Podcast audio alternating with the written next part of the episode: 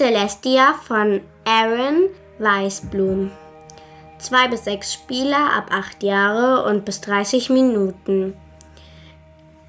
In Celestia, das eher in der von Jules Verne geprägten Science Fiction angesiedelt ist, fliegen die Spieler ein gemeinsames fliegendes Schiff über eine Reihe von fliegenden Städten, um dort Schätze zu sammeln. Die weiter entfernten Städte bringen bessere Schätze als die ersten Städte. Der Weg zwischen den Städten ist voller Gefahren. Reihum ist jeder Spieler auf dem Schiff für eine Strecke zwischen zwei Städten der Captain. Er muss mit seinen Handkarten unterschiedliche Gefahren bestehen. Scheitert er dabei, so endet die Reise und beginnt wieder bei der ersten Stadt. Wie gewinnt man?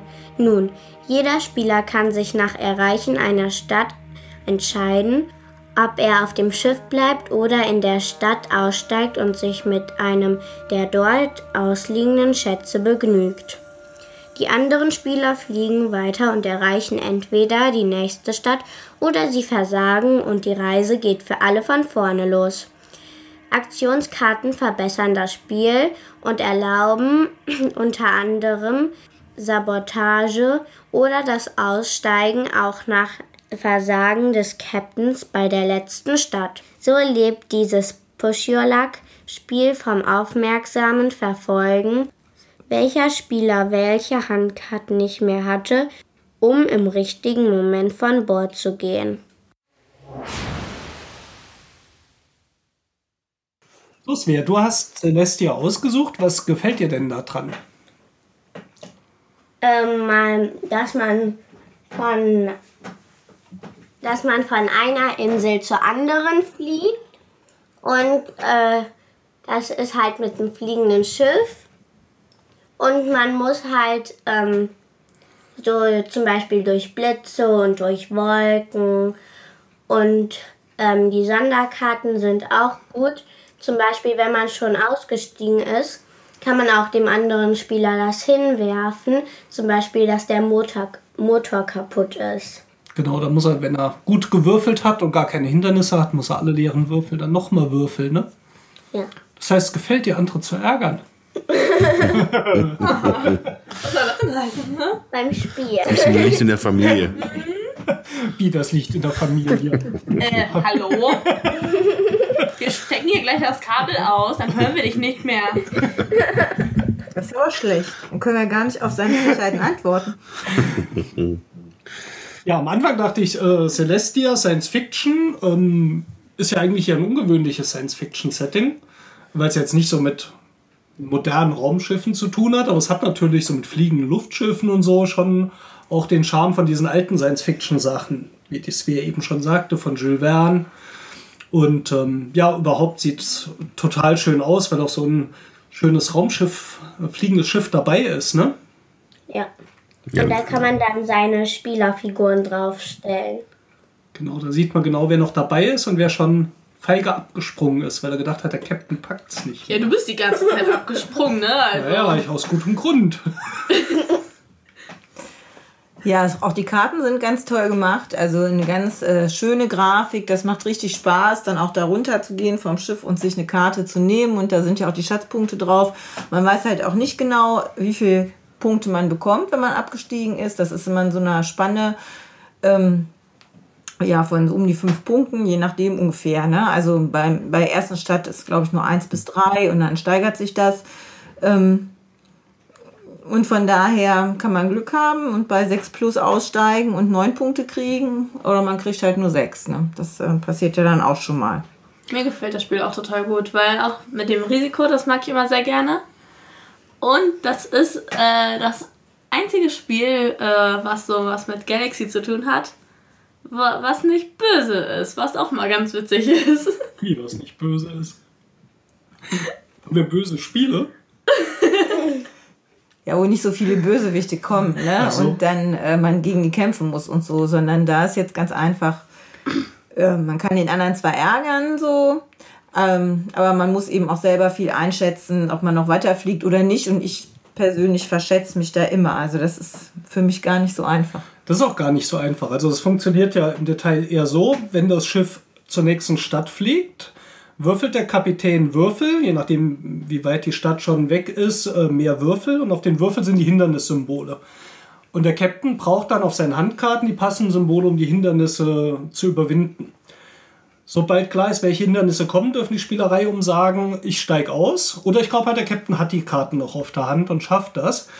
Was man allerdings leicht vergisst, ist, wenn man selbst Captain wird, und das ist nach jeder Stadt wird gewechselt, wenn man selbst Captain wird, dann kann man nicht aussteigen, dann muss man weiterfliegen. Das heißt, man muss auch schon eine Runde vorher dran denken, ob man nicht lieber jetzt schon aussteigt, bevor der Spieler, der jetzt dran ist, losfliegt und man in der nächsten Runde Captain ist und gar keine Karten mehr auf der Hand hat.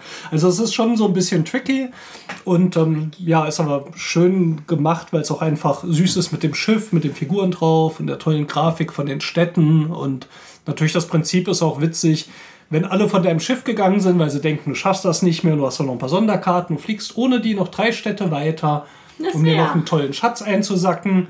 Und auch mit viel Gelächter, wenn du dann in der dritten Stadt halt versagst und dann doch untergehst und ja, gar nichts bekommst. Es macht auch am meisten Spaß mit mehr Leuten, ist ja auch bis zu sechs Spieler und so vier, fünf, sechs, finde ich, ist dann schon auch eine gute Zahl. Also Und ein schönes Familienspiel, ist also eins der weniger komplexen auch. ähm, kann, man, kann man auf jeden Fall empfehlen, sich das mal anzugucken, gerade wenn man den Mechanismus da mag. So ein bisschen sein. Wie, nennt- wie, wie sagt man Push Your Luck auf gut Deutsch? Drück dein Glück. Ja, ja, ja, ja. fordere das Risiko heraus. Much funny. So. Much funny. Ich finde gut, dass es nur 30 Minuten dauert. Ja. Das Lea hat nämlich im Moment eine große Tendenz zu kurzen Spielen und da kommt ihr das ganz entgegen. Dann kann man nämlich noch länger rausgehen und aufs Trampolin und mit den Freundinnen spielen. Genau, gerade wenn das Wetter so schön ist. Gut.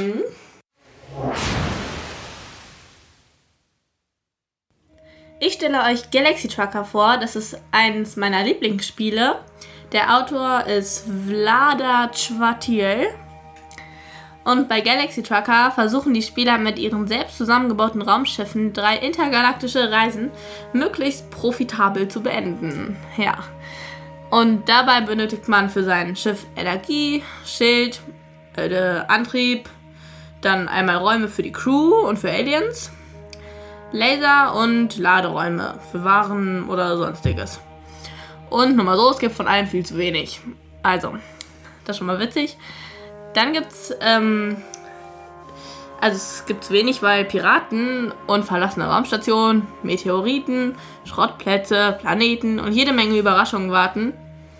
Und unterwegs muss man die alle gemei also meistern. Ja. Aber vor jeder Reise baut man erstmal eine Unmenge an Einzelteilen als Raumschiff zusammen. Die liegen alle in der Tischmitte, umgedreht, also verdeckt. Man muss sie aufdecken, unter Zeitdruck, und sich da dann sein Schiff zusammenbauen. Man darf nur mit einer Hand die verdeckten Plättchen nehmen, über seinem Tableau umdrehen, gucken, ob man es haben möchte oder nicht und eventuell anbauen oder wieder in die Tischmitte legen. Das dann offen, damit die anderen auch so ein bisschen gucken können, was schon offen liegt. Äh, geht die Reise dann los, dann sorgen die zuvor erwähnten Überraschungen dafür, dass die Spielerschiffe gnadenlos zusammengeschossen werden und so auch mal größere zusammenhängende Schiffsteile sich verabschieden. Ja. Und wer nach drei Reisen das meiste Geld hat, der gewinnt. So, auf unserem Weg zur Galaxis sind wir jetzt schon in der Galaxis und zwar bei Galaxy Trucker. Das ist eins meiner Lieblingsspiele, weil das auch so ein bisschen was mit Überblick zu tun hat und da bin ich immer ein bisschen im Vorteil. Und zwar versucht man sein eigenes Raumschiff zu bauen, um dann die Hinderniskarten zu schaffen, die aufgedeckt werden. Und zwar gibt es auf den Raumschiffen einmal natürlich äh, Kanonen, also so Laserschießer, Laserschießen. Laserkanonen. Nein, nein, Laserschießer ist die technische Bezeichnung. Ähm, also Laserschießer. Dann gibt es Schilde, die halt ähm, Angreifer abwehren. Antriebdüsen, damit du möglichst schnell vorankommst. Der, der, der am Ende am weitesten vorne ist auf einer Leiste, der hat, kriegt auch nochmal Punkte. Und man braucht natürlich auch noch ein paar Räume, wo man seine Crew unterbringen kann, beziehungsweise Aliens, die man natürlich nicht gefangen nimmt oder so, sondern die kriegen, also die geben einem einen Bonus. Entweder für die Laserschießer oder für den Antrieb. Dann gibt es auch noch Laderäume für Waren, die man von äh, Planeten bekommt. Also die Waren, nicht die Räume. Und da gibt es auch vier Arten. Und die eine ist ein bisschen explosions, glaube ich, gefährdet. Die gibt extra, dafür gibt es extra Laderäume, sonst kann man die auch nicht mitnehmen. Beim Bauen vom Schiff ist ein Haufen in der Mitte mit dem Plättchen. Jeder hat ein eigenes Spielbrett, wo eine Form drauf, äh, drauf ist, wo man sein äh, Schiff halt baut. Und dann nimmt man sich immer ein verdecktes Plättchen, deckt das über seinem Tableau auf, guckt sich's an, entscheidet, ob man es nimmt oder nicht. Kann man, wenn man anbauen kann, kann man es anbauen. Ja, also dann baut man das an. Oder man kann es auch wieder zurücklegen. Äh, Es gibt drei Anschlüsse. Einmal ein mit drei Anschlüssen, einmal mit einem und einmal mit zwei. Ja. So. Ähm, okay, wenn man sich, also die Plättchen, die man sich nimmt, die. Nein, stopp, andersrum. Also, das Plättchen nehmen verläuft gleichzeitig. So. Also alle sind gleichzeitig dran. Danach bei den Karten wird es dann in Reihe umgespielt. Der, der vorne liegt, der darf anfangen. Ach ja, genau.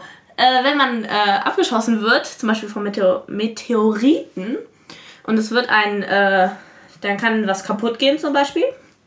Und wenn daran ein Teil vom Schiff befestigt ist, dann ist das, dann ist der Teil auch weg. Und wer nach drei Reisen das meiste Geld hat, der hat gewonnen. Genau. Ende. So. Ja, also ich habe es leider noch nicht gespielt, aber ich habe mir gerade mal so ein bisschen was angeschaut. Ich möchte das gerne äh, spielen. Es scheint ja, dass quasi dieses, dieses, dieses, äh, dieses Anpassen der Schiffe von Eclipse scheint ja hier quasi zum Spielprinzip erhoben. Und Dass man halt Ja. und ein Schiff so quasi komplett aufbaut. Das, das würde mich mal sehr interessieren. Ja. Also das Spiel ist ja zweigeteilt. Am Anfang baut man eben sein Schiff zusammen und mit diesem fertig gebauten Schiff geht man nachher auf diese Mission und fliegt die ab. Äh, Und das wiederholt sich auch im Laufe des Spiels dreimal. Das Schiff, das man baut, wird jedes Mal ein bisschen größer. Das heißt, diese Grundfläche, die man bebauen kann, der Spielplan ist größer. Und das Schöne ist halt, dass man aus diesem riesen Berg an Plättchen in der Mitte liegen eins rauszieht und äh, über seinem Schiff dann umdrehen darf mit einer Hand. Das ist in der Regel genau beschrieben.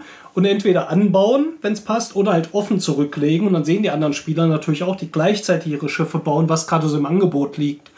Und dann äh, will man natürlich auch mal ein bisschen gucken, dass man nichts hinlegt, was die anderen gerade brauchen. Und versucht ja auch manchmal so ein bisschen auf die Seite zu legen, damit die nicht sehen, ich habe hier noch eine Dreierbatterie, die ich aber gerade wegen den Anschlüssen nicht anbauen kann.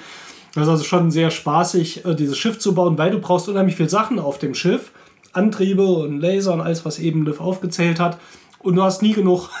Irgendwas fehlt dir immer und ähm, Und die anderen sind immer schneller und ich bin immer der Letzte und fahre immer als Letzter in der Reihe los, weil ich dieses Überblicken von den Teilen und Suchen und so, das kann ich nicht so gut.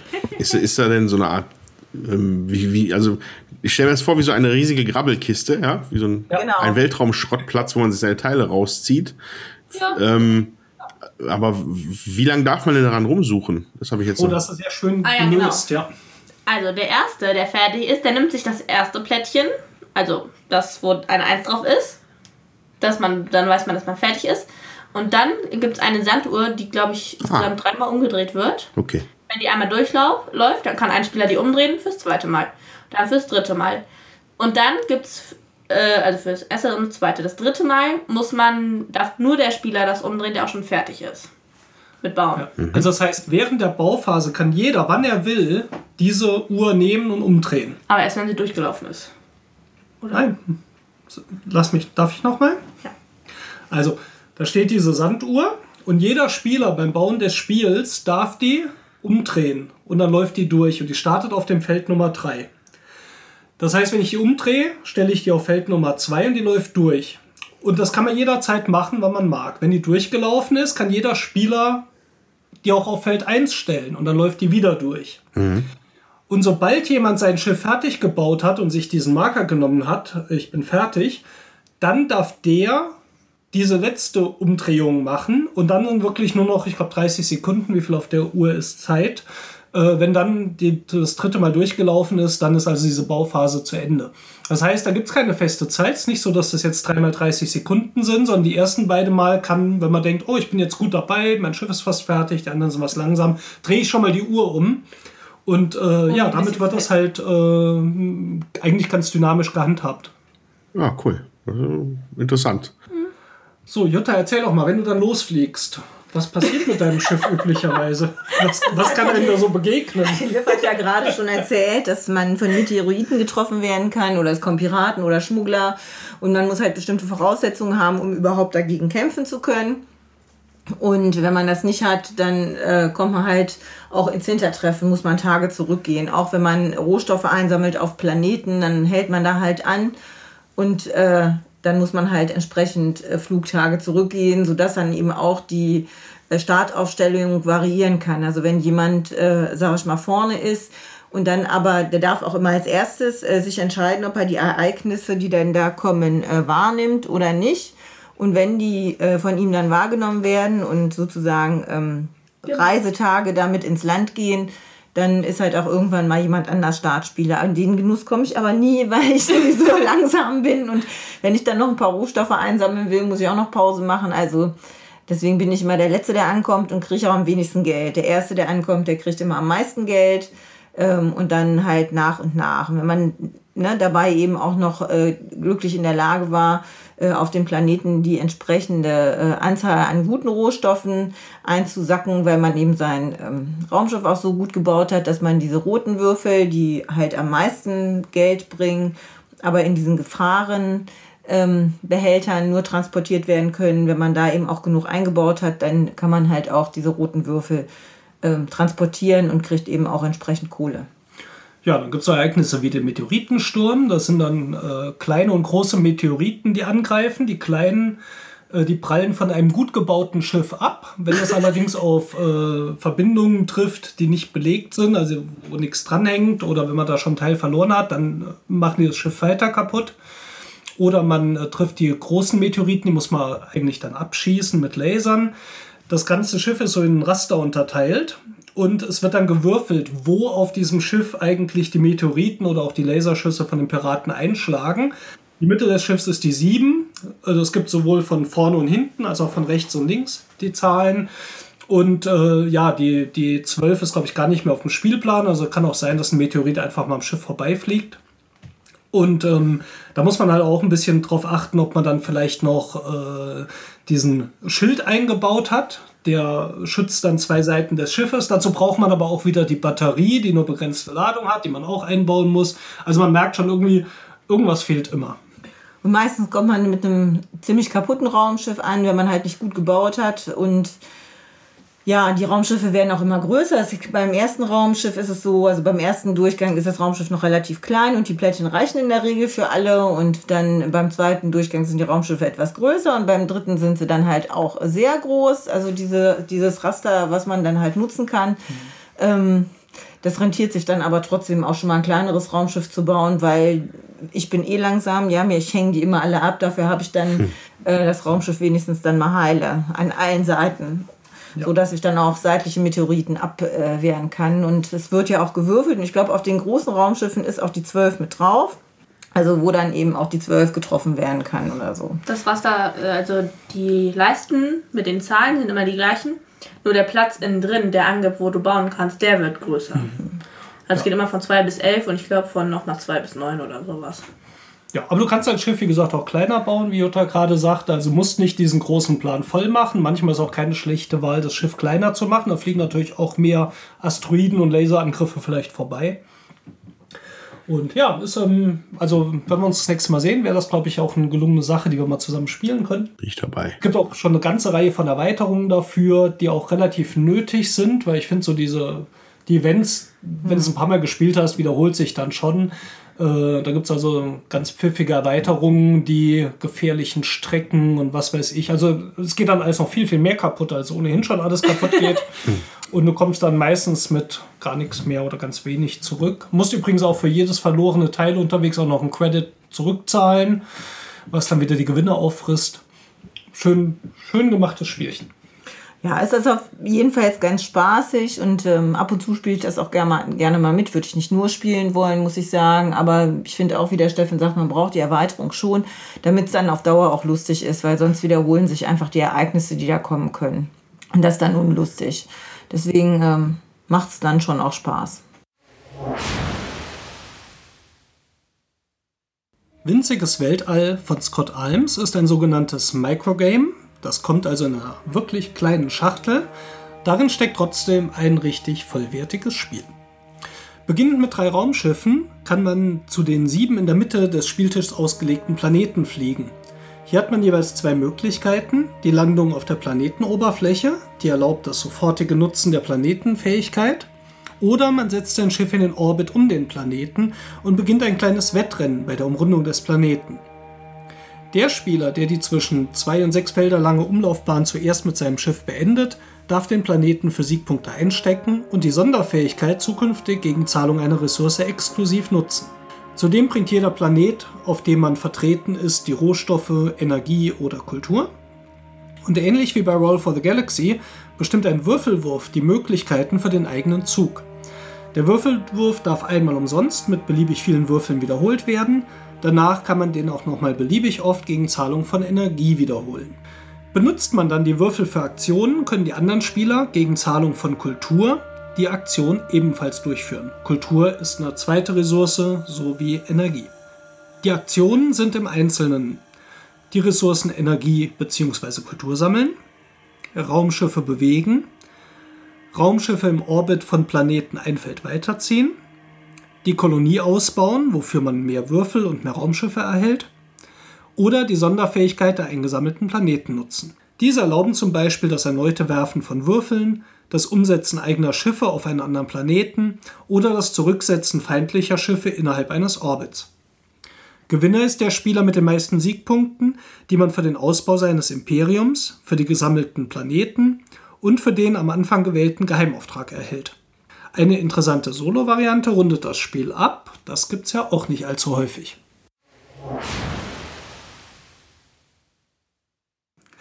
Ja, ich habe äh, das Spiel Winziges Weltall ausgesucht als Vertreter von meinen äh, Science-Fiction-Lieblingsspielen. Das sogenanntes Microgame, das heißt, es kommt in einer wirklich kleinen Schachtel, war ein Kickstarter-Projekt. Äh, Gibt es eigentlich auch eine ganze Reihe von äh, Spielen in dieser Reihe. Die heißen auf Englisch Tiny Epic äh, Galaxy. Galaxies, heißt das hier winziges Weltall. Es gibt Tiny Epic Kingdoms und es kommt auch Tiny Epic Western, glaube ich, dieses Jahr raus. Und ähm, ja, trotzdem ist in dieser kleinen Schachtel also wirklich ein vollwertiges Spiel. Jeder Spieler beginnt mit drei Raumschiffen und äh, mit diesen drei Raumschiffen kann man zu sieben Raumschiffen, äh, sieben Planeten, die in der Tischmitte ausliegen, fliegen.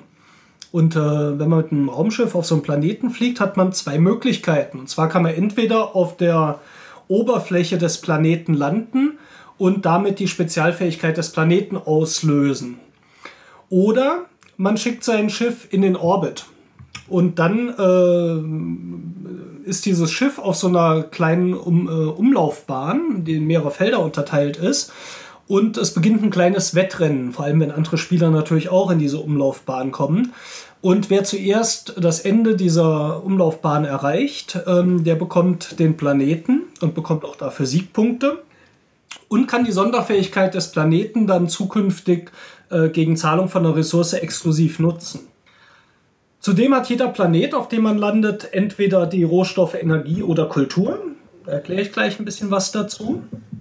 So ähnlich wie bei Roll for the Galaxy bestimmt ein Würfelwurf, den man am Anfang vom Zug macht, über die Möglichkeiten. Das heißt, auf diesen Würfeln sind äh, sechs verschiedene Symbole drauf und man kann diese einzelnen Würfel nacheinander einsetzen und mit den Symbolen eben die entsprechenden Aktionen machen.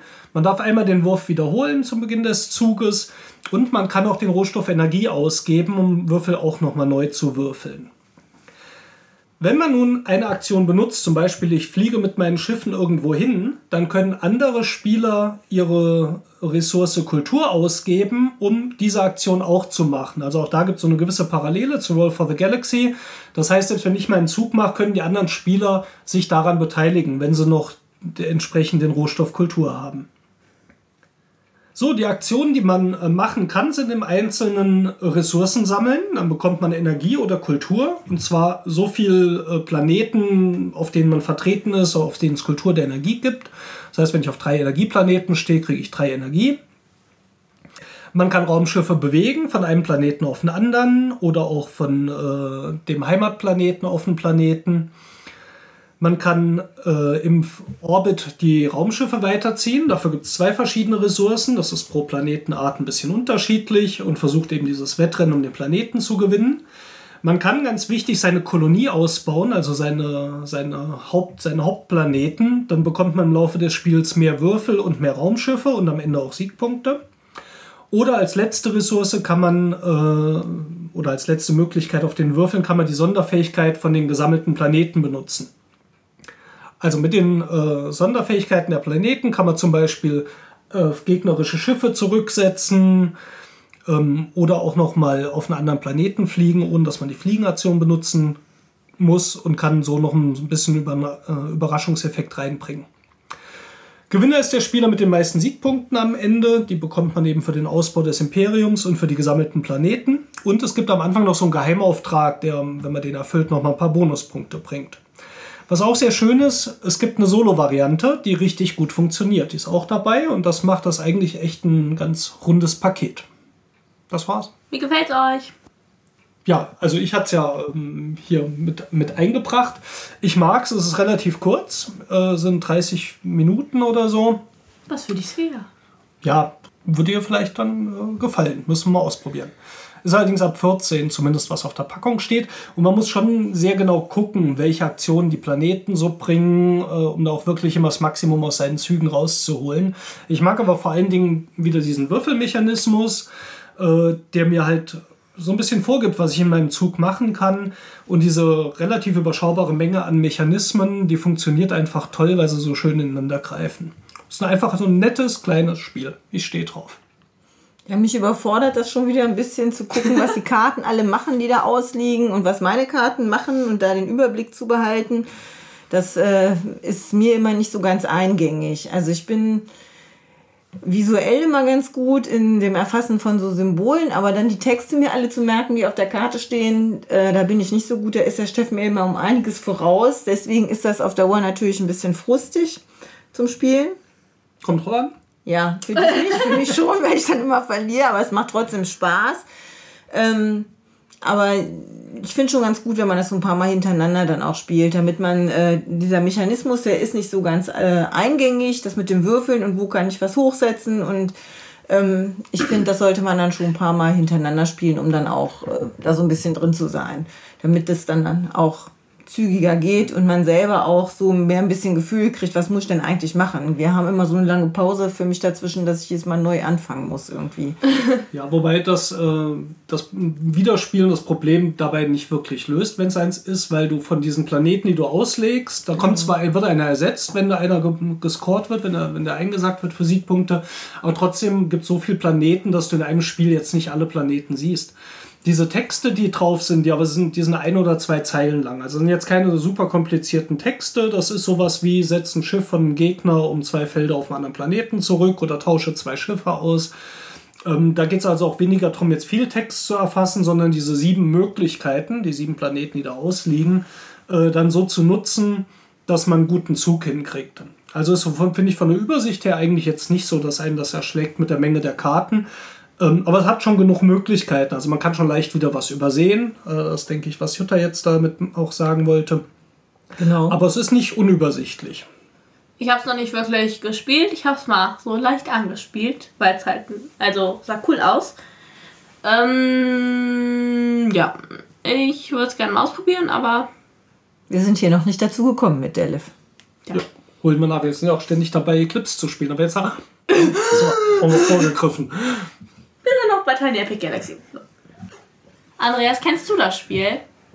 Okay, also, ähm, nein, das Spiel kenne ich leider nicht. Ich, ich finde aber nur die Idee von Mikrospielen gut. Äh, so kleine Schachteln, wenn es nicht allzu viele Teile hat. Äh, das, kann, das hat halt auch so seine Vorzüge. Äh, ich würde es gerne mal spielen. Wir haben es ja leider nicht geschafft letztes Mal. Ja. Aber. Da habe ich es extra mit nach Berlin geschleppt und dann Ja. Sind wir in diesem leckeren Sushi-Restaurant, Nein, es war eine Rahmenküche. Rahmen, Rahmen-Nudelsuppe-Küche da hängen geblieben, was aber auch nicht verkehrt war. Lecker war's. Das war lecker. Ja, dann würde ich doch sagen, Ja, komm, vom, komm vom Mikrospiel zum Makrospiel. Ja.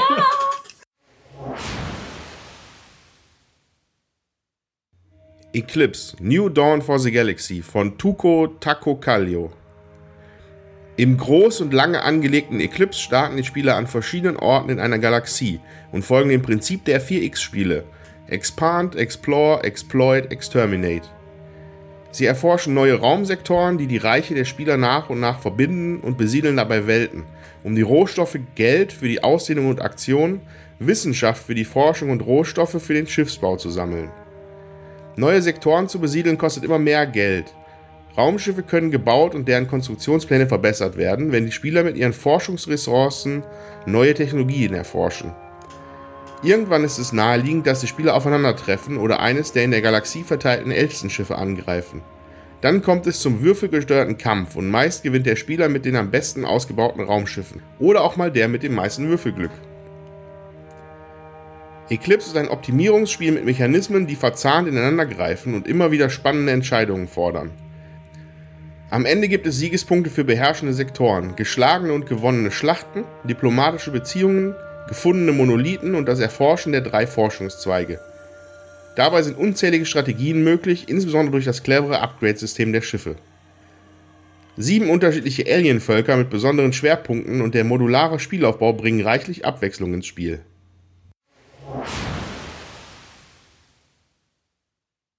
So, Eclipse. Ja, das, ich habe ich hab das ja jetzt hier angeschleppt für diesen Podcast. Ähm, Oh Gott. äh, ja, also vielleicht nochmal von seiner Seite. Ich glaube, ich habe das ja vorhin auch schon mal ein bisschen angeteasert, dass das halt äh, für mich eigentlich so so ein Schlüsselmoment war, ne, Eclipse. Äh, für meine, für meine Brettspiel-Leidenschaft, die ist dadurch noch wieder neu entfacht worden. 2011 war es, glaube ich. Und äh, ja, und das macht halt, das ist halt bis heute einfach eines meiner absoluten Lieblingsspiele. Das ist halt, äh, ich finde es immer witzig, dass es halt, äh, es wirkt so unglaublich ausufernd. Dabei finde ich, ist es halt ziemlich, ziemlich präzise Design. So. Ähm, ich habe zwar Twilight Imperium noch nicht gespielt, das wird aber immer so als der große Bruder davon bezeichnet. Äh, ja, das möchte ich mir dann gar nicht ausmalen, was das für Partien sind. Aber äh, ich, ich, Groß ist aus der komplizierte Bruder. ja, also habe ich halt das Gefühl, dass Twilight Imperium, äh, äh, Entschuldigung, dass da Eclipse halt einiges an überschüssigem Fett vielleicht abgeschnitten hat. Und es halt eine, die ultimative äh, Weltraumstrategie-Erlebnis präsentiert. Also zumindest für mich. Wie findet ihr das denn so? Liv, ich habe gehört, du magst das. Ja. ja. Das ist das Beste nach Erdbeereis. Hallo? Niemand mag Erdbeereis. Ja, lieber Schokolade, okay. Kennt ihr das von, von äh, einer meiner Lieblingsgags von äh, Heiter bis Heiter mit Aussicht auf Fleischbällchen? Kennt ihr den Film? nein. Nee. Das ist so ein Animationsfilm und dann verwandelt sich so, die ganze Stadt wird halt in Süßigkeiten verwandelt. Und dann die ganzen Kinder stürzen sich da drauf und dann ist irgendwie so ein, so ein Spielplatz, der ist dann, wird dann halt in diese, in diese, diese, diese, wie heißt das? Graf Pückler Eis, dieses Schoko, Vanille, Erdbeer. Ne? Durstpückler. Genau diese drei. Und dann alle Kinder stürzen sich da drauf und hauen sich das Eis rein und dann, das, das Schoko ist ganz voll, das Vanille ist total voll und im Erdbeerbereich ist nur ein einziges Kind. Und das ist die Wahrheit. Jetzt bin ich trotzdem total erstaunt. Wie kamen wir jetzt gerade von Eclipse zu diesem Sorry. Und nur ein Kind war.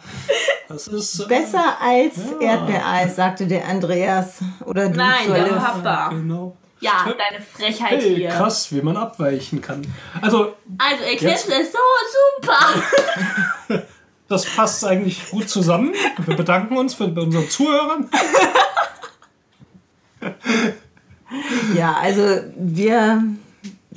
Ja, die Liv hat, glaube ich, das erste Mal Eclipse mitgespielt auf dem Brettspiel-Treffen. ne, in Schladern. Schladern, genau. Am Kabelmetall. Da kann man gerne auch mal vorbeikommen, wenn man irgendwo in der Nähe wohnt. Das ist sehr, sehr schön. Ja, ist meistens zweiter Sonntag im Monat. Äh, ja, Genau, auf jeden Fall hast du das das erste Mal da gespielt und vielleicht möchtest du jetzt mal kurz berichten, außer Eclipse ist ganz super, was dir daran besonders gut gefällt. Man kann sich verbünden und gegen Papa kämpfen. Trotzdem auf die Schnauze kriegen. Hallo, Mann!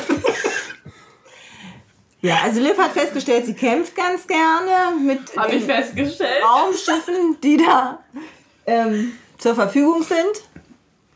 Ja, ich hatte immer ganz viele rosa-Rohstoffe und deshalb konnte ich auch relative, relativ viele ähm, Wissenschaftsdinger, Also äh, Forschungen machen. Forschungen, genau, Forschungen bauen. Und da bin ich auch dann ganz gut über die Runden gekommen, obwohl ich kaum Orange äh, hatte und also kaum Das Geld, die Geld, Währung, Money, genau. Und das ist so toll, so super. Ja, das, also es ist wirklich, du hast eben, ich weiß nicht, wie du es genannt hast, Andreas, äh, es ist auf jeden Fall sehr elegant. Du hast eben noch ein schöneres Wort gehabt, das ist mir jetzt entgangen. Ähm, es ist ein wirklich sehr elegant designtes Spiel dafür, dass es wirklich ein Brecher ist, also ein Kracher in dem, was man alles tun kann und was man machen kann. Und trotzdem ist es einfach. In dem, wie die Regeln sind und was man nun lernen und beachten muss, vielleicht. Wenn man aber jetzt anfängt, ähm, neue Sektoren aufzudecken, Schiffe rumzuschicken, Planeten zu besiedeln, dann merkt man, man kann sich ganz schnell ein Eigentor schießen, weil man es gar nicht alles finanzieren kann. Dann muss man wieder Sektoren abgeben. Man hat diese Schiffe, die man ausbauen kann. Und immer wenn ich äh, eins einen von meinen drei Schiffstypen upgrade, dann ähm, gilt das für alle Schiffe, die ich habe. Und damit kann man unglaublich viele Feinheiten, Überraschungen, Strategien und so weiter umsetzen, was man auf den ersten Blick gar nicht mal vermutet, glaube ich mal in dem Spiel. Also dass das solche äh, Auswirkungen hat.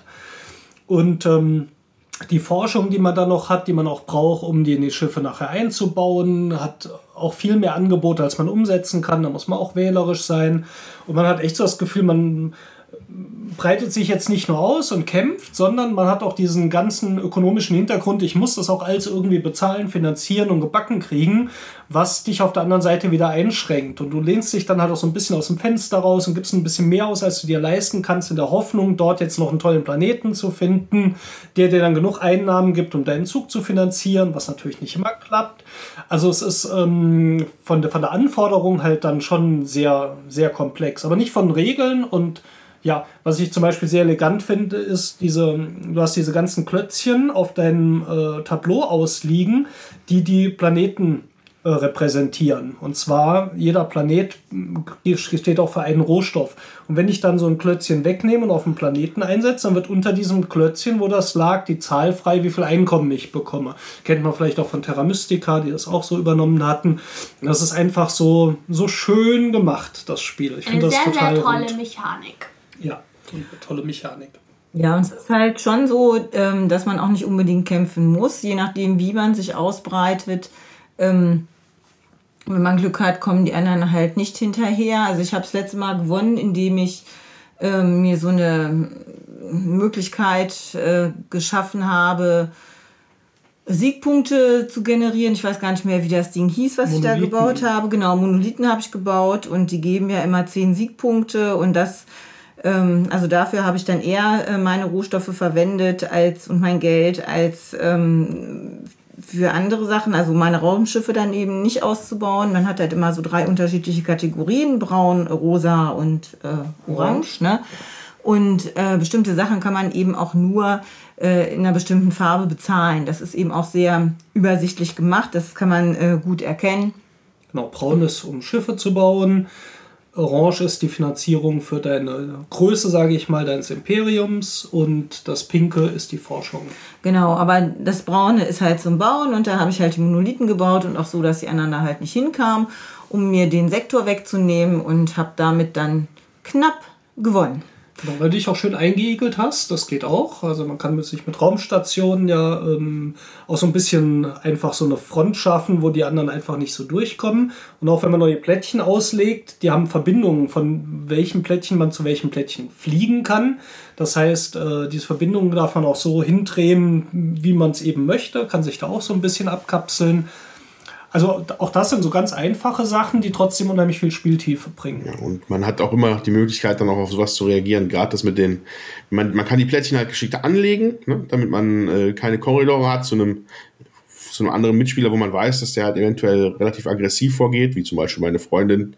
Ähm, aber das, im Endeffekt gibt es halt im Nachhinein immer noch eine Möglichkeit, äh, mit diesen, zum Beispiel mit diesen Wurmloch-Generatoren, dann kann man halt trotzdem immer noch über die Felder rüber springen. Man muss sich dann halt committen. Das heißt, man muss halt schon auch dann über mehrere Runden sich gut überlegen, was ist jetzt mein Ziel hier? Und dann bleibt man da konsequent dran und äh, muss dann ordentlich investieren. Ähm, und was, was vorhin noch gesagt worden ist, halt verschiedene Strategien zu gewinnen. Ähm, ich habe es ja jetzt schon öfter gespielt und ich weiß noch eine Partie, da hat ein, Freund von mir großartig gewonnen mit sehr vielen Punkten. Der hat quasi äh, mit den mit den Planter, also eine von diesen, von diesen Alien-Rassen, die sich besonders schnell ausbreiten können, hat er sich die ganzen Dreiersektoren weggeschnappt und hat dann so einen riesigen Arm so weggebaut von dem Hauptspielfeld und hat sich einfach da hinten dann rumgetrieben. Äh, sind wir leider dann auch nicht früh genug dahin gekommen, um ihn da irgendwie zu, äh, dran zu hindern. Wobei es einfach, einfach wäre bei diesen Aliens, aber äh, ja, noch eine Frage. Habt ihr denn mit Aliens gespielt oder nur mit Menschen? Wir haben bisher tatsächlich nur mit Menschen gespielt, mhm. Äh, was am Anfang, sag ich mal, für ähm, gleiche Ausgangspositionen ja. erstmal sorgt und zum genau. Spiellernen, glaube ich, ganz gut ist. Das nächste Mal würde ich auf jeden Fall gerne die Aliens ja. äh, spielen, weil die wirklich nochmal ganz andere Richtungen natürlich mitbringen. Weil du eben gerade sagtest, äh, schöne Strategien, also die fand ich jetzt witzig, dass sich jemand hier diese Dreierplättchen klaut und die einfach so anlegt, dass kein anderer mehr hinkommt in so einem riesen Arm. Das ist an sich schon eine Story. Freunde von uns, eben die Veranstalter äh, des Spieletreffs im Kabelmetall in Schladern, Marc und Julian, die äh, schöne Grüße, die äh, hatten erzählt, dass, äh, ich weiß nicht, was Marc oder Julian war, die hatten ähm, diese Technologie erforscht, dass ich auch über diese nicht verbundenen Plättchen oder die nur so halb verbunden sind, ähm, mich drüber teleportieren, drüber fliegen ja, kann. Und hatte dann mit diesen Neutronenwaffen die ganzen Planeten einfach beim Einfahren. Die sind so mies. Das ist echt mies, ja. Ihr seid echt mies, habt das gehört? Auch wenn wir euch grüßen. ja, Julia. aber das ist mies. Das sind Neutronenbomben. Also ich, bin auch immer ich bin echt der Ja, auf jeden Fall ähm, hat das Spiel echt Feinheiten, die man vielleicht beim ersten Mal noch gar nicht blickt. Und ich selber bin ja auch nicht so fürs Kämpfen immer. Also da. Mhm. Äh, ich habe das jetzt erst das zweite Mal gespielt. Eclipse das erste Mal ist schon ein paar Jahre her. Da ging es dann auch, war sehr kampflastig. Das fand ich dann äh, ja schon eher abstoßend. Hat mich das Ganze auch ein bisschen überfordert. Also man sollte sich schon so zwei, drei Partien gönnen und ähm, ja auch längere Spiele mögen und vielleicht auch mal andere Vielspielerspiele gespielt haben, bevor man da jetzt äh, komplett einsteigt. Das ist dann doch gar nicht so einfach, immer alles zu überblicken, was man machen kann, obwohl es sehr elegant gelöst ist. Mhm. Aber wenn man äh, jetzt Neuling ist, sag ich mal, ähm, das ist dann schon schwere Kost.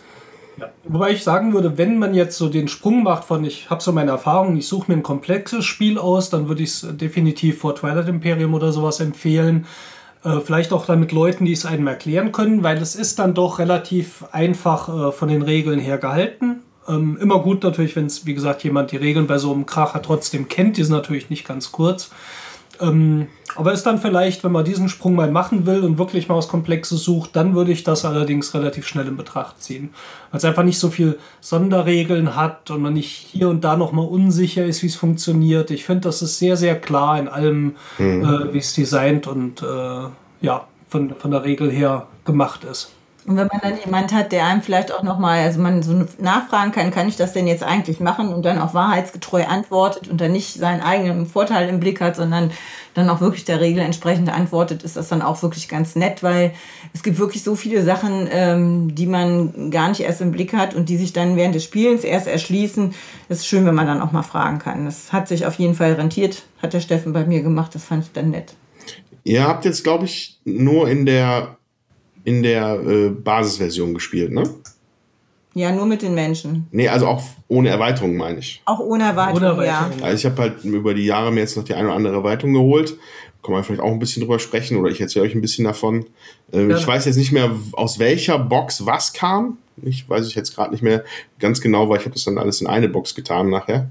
Ähm, aber zum Beispiel eine Sache, die halt bei den, bei der, ich glaube bei der ersten Erweiterung, The Rise of the Ancients, ich glaube, die hieß so, äh, dabei war, ist, das waren halt Ersa er Ersatzplättchen für das, äh, für das Viech, was im Zentrum des Universums sitzt.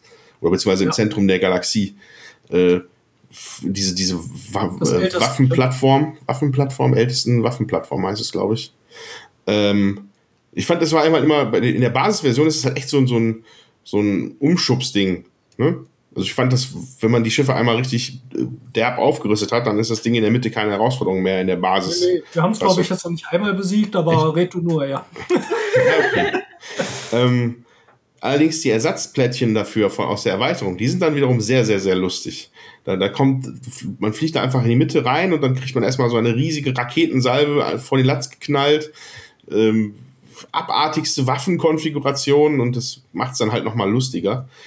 Ähm, und allgemein bei den Rise of the Ancients sind da auch noch andere ältesten Schiffe dabei. Man kann halt die ältesten Heimatwelten dann mit, mit platzieren.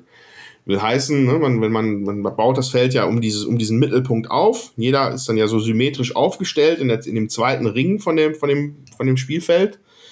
Und wenn man aber dann nicht mit mh, sechs Leuten gerade zufällig spielt, sondern mit wenigern, dann kann man die fehlenden Orte in diesem Zweierring noch durch halt Heimatwelten der, der äh, Ältesten ersetzen. Okay. Und da gibt's dann auch nochmal spezielle Ältestenschiffe, die auch wieder sehr, sehr hart sind. Ähm, allerdings sind natürlich auch super Systeme dann. Ne? Da gehen sehr viel, sehr viel Ressourcen drin und ähm, das sind schöne Sachen.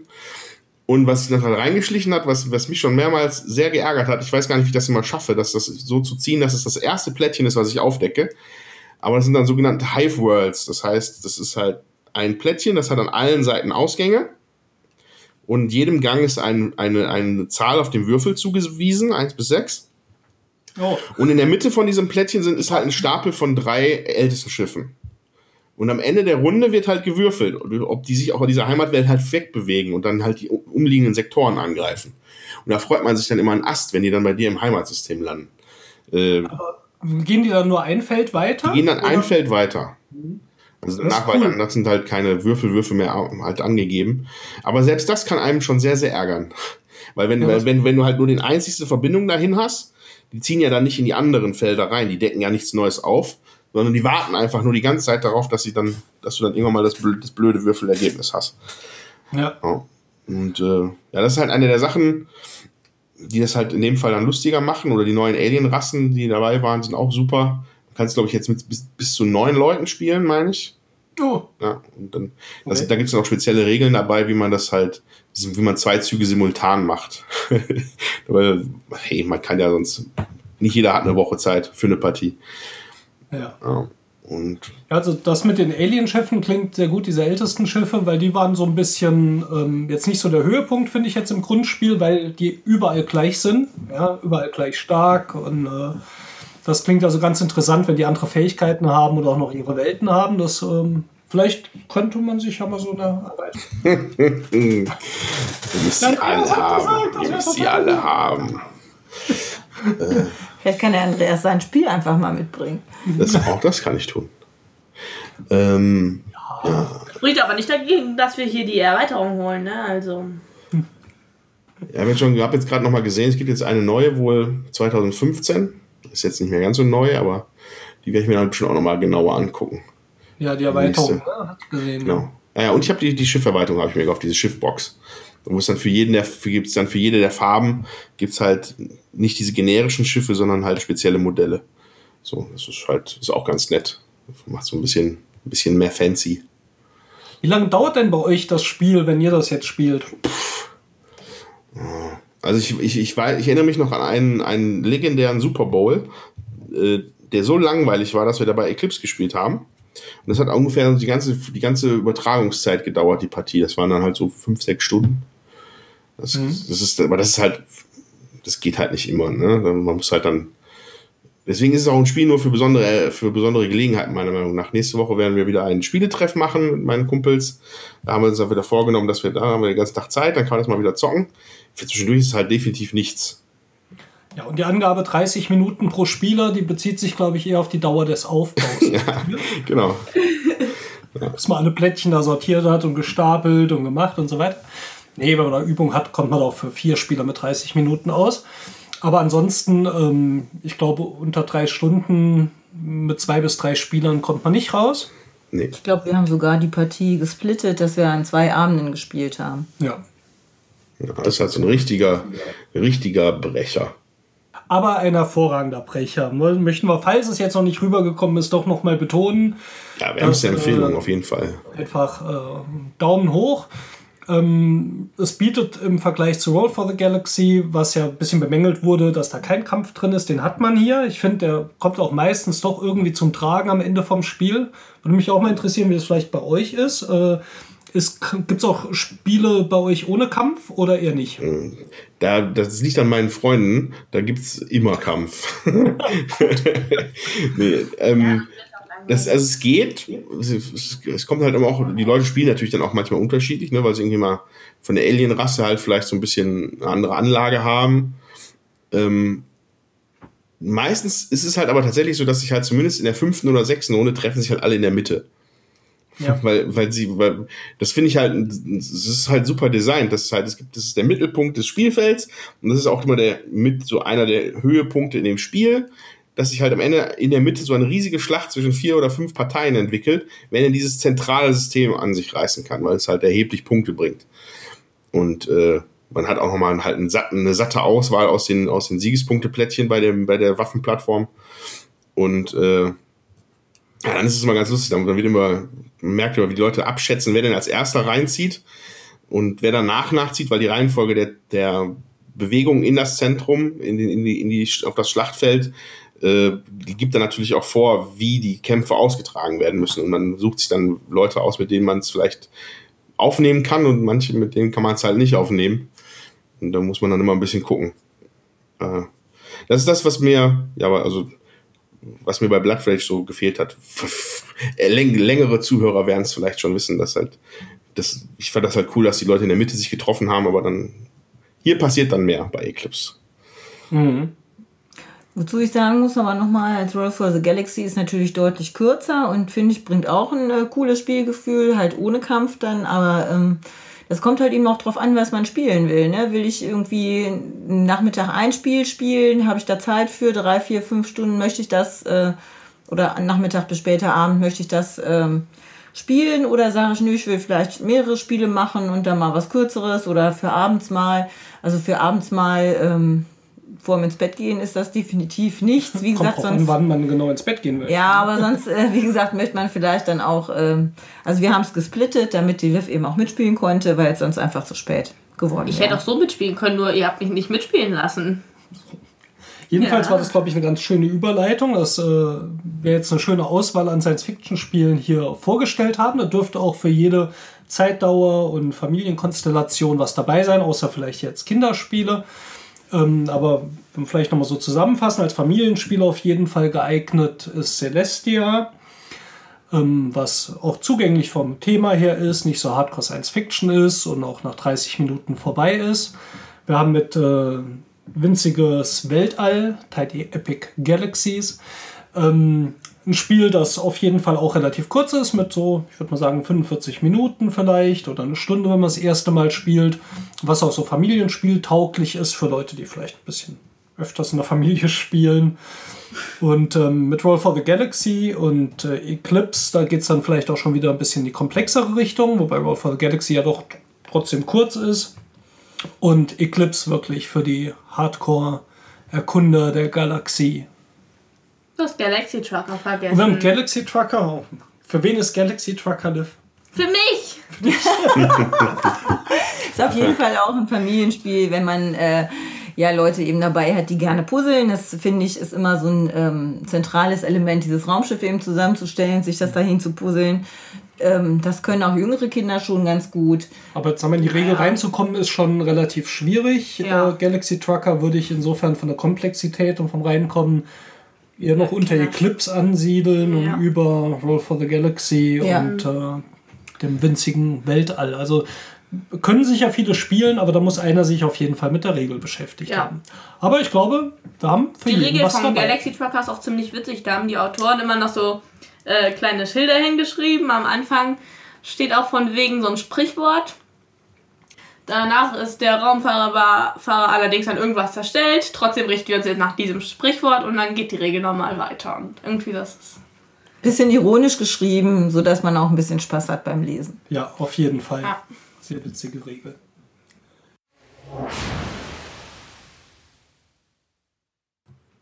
Das war der große Wurf Nummer 4 mit dem Thema unendliche Weiten.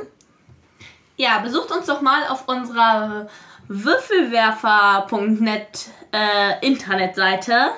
Da haben wir noch ein paar andere Podcasts und einen kleinen Wurf auch. Äh, ja.